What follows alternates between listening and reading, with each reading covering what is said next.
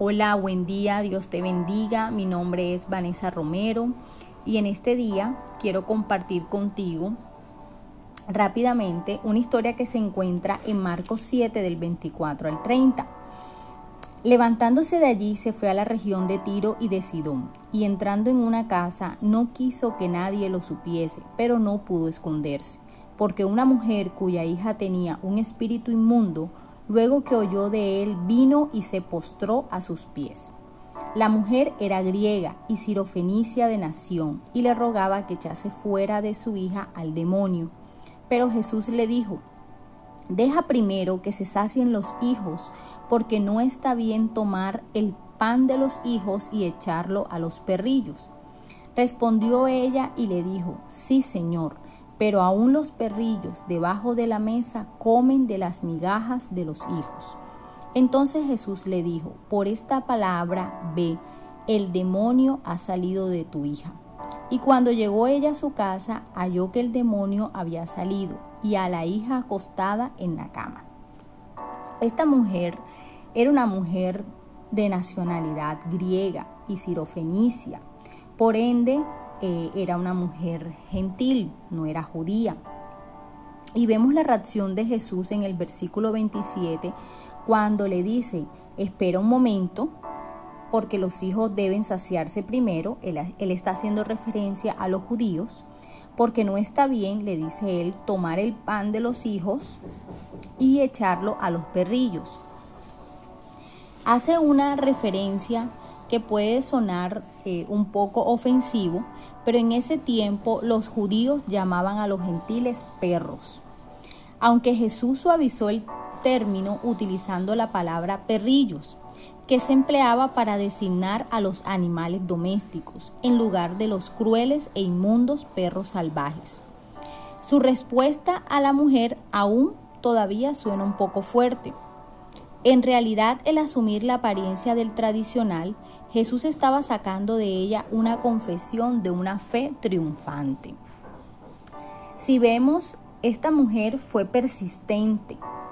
Ella eh, cuando se enteró de que Jesús se encontraba cerca de donde ella estaba y supo que Jesús estaba haciendo una serie de, de milagros en otros lugares y que Él era la fuente que podía sanar a su hija, ella no le importó dirigirse donde él, ella no le importó postrarse a sus pies, ella tenía una fe, una convicción, una certeza de que él era la fuente de vida que su hija estaba necesitando, porque su hija estaba poseída por un demonio, había un espíritu que la estaba controlando y que estaba haciéndole daño.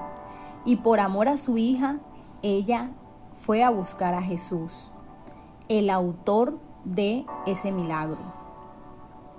Y aun cuando obtuvo por parte de Jesús una respuesta que pudo ser dura, eso no le importó.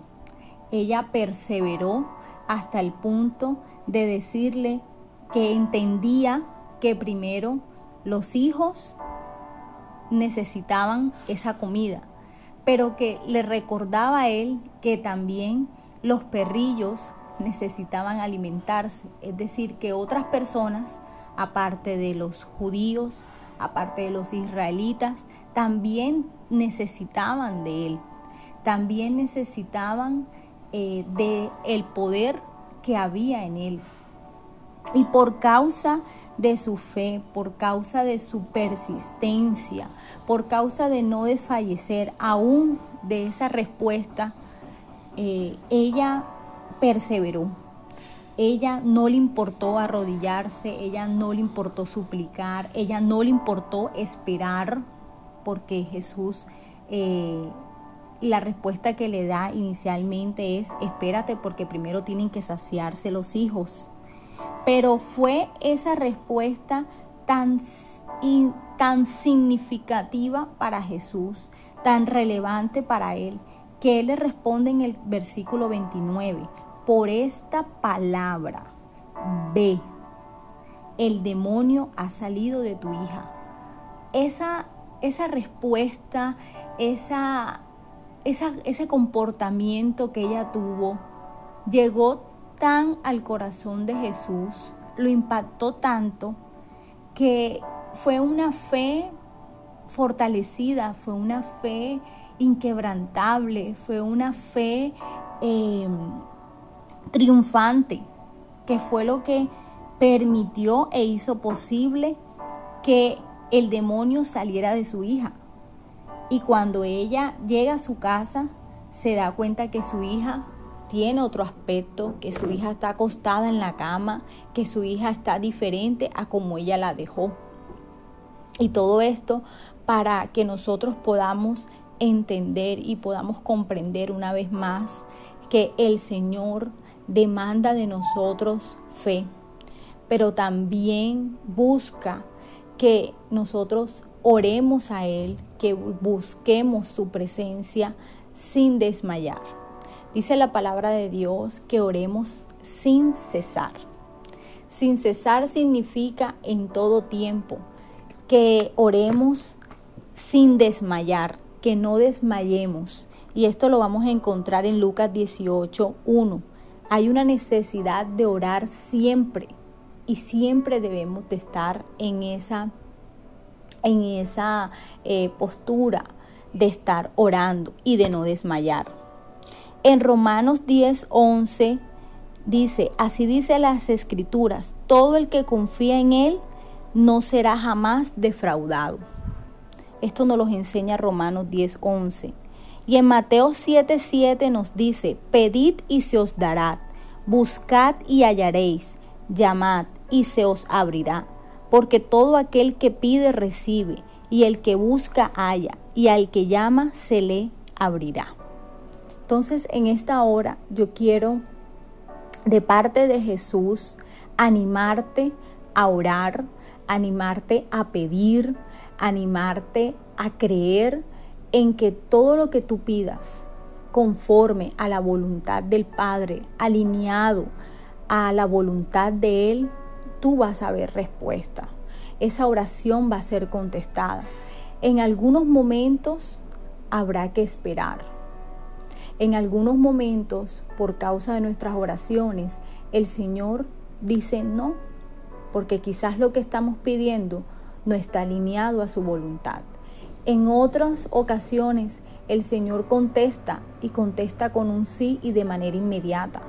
Pero lo importante acá es que estemos orando, orando siempre, sin desmayar, persistir en la oración, permanecer en esa búsqueda de su presencia, porque en Él encontraremos ese descanso, esa paz que sobrepasa todo entendimiento, que podamos pedir confiando, que podamos pedir creyendo en que vamos a recibir, así como esta mujer tuvo esa fortaleza de creer y de quedarse allí hasta que viera su milagro.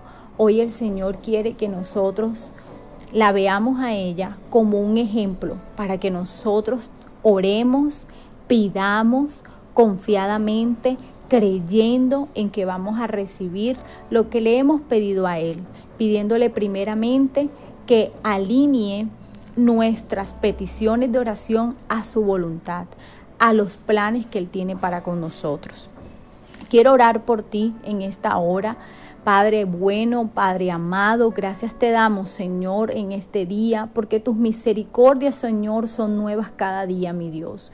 Porque tu palabra nos enseña que si venimos delante de ti, mi Dios, presentando las peticiones de oración, presentando nuestro clamor, presentando, Señor, todo lo que en nosotros hay, Señor, nuestras necesidades, Dios. Tú, mi Dios, crees, Señor, tú, mi Dios, das respuestas, Señor. Tú, mi Dios, ves nuestra fe, Señor.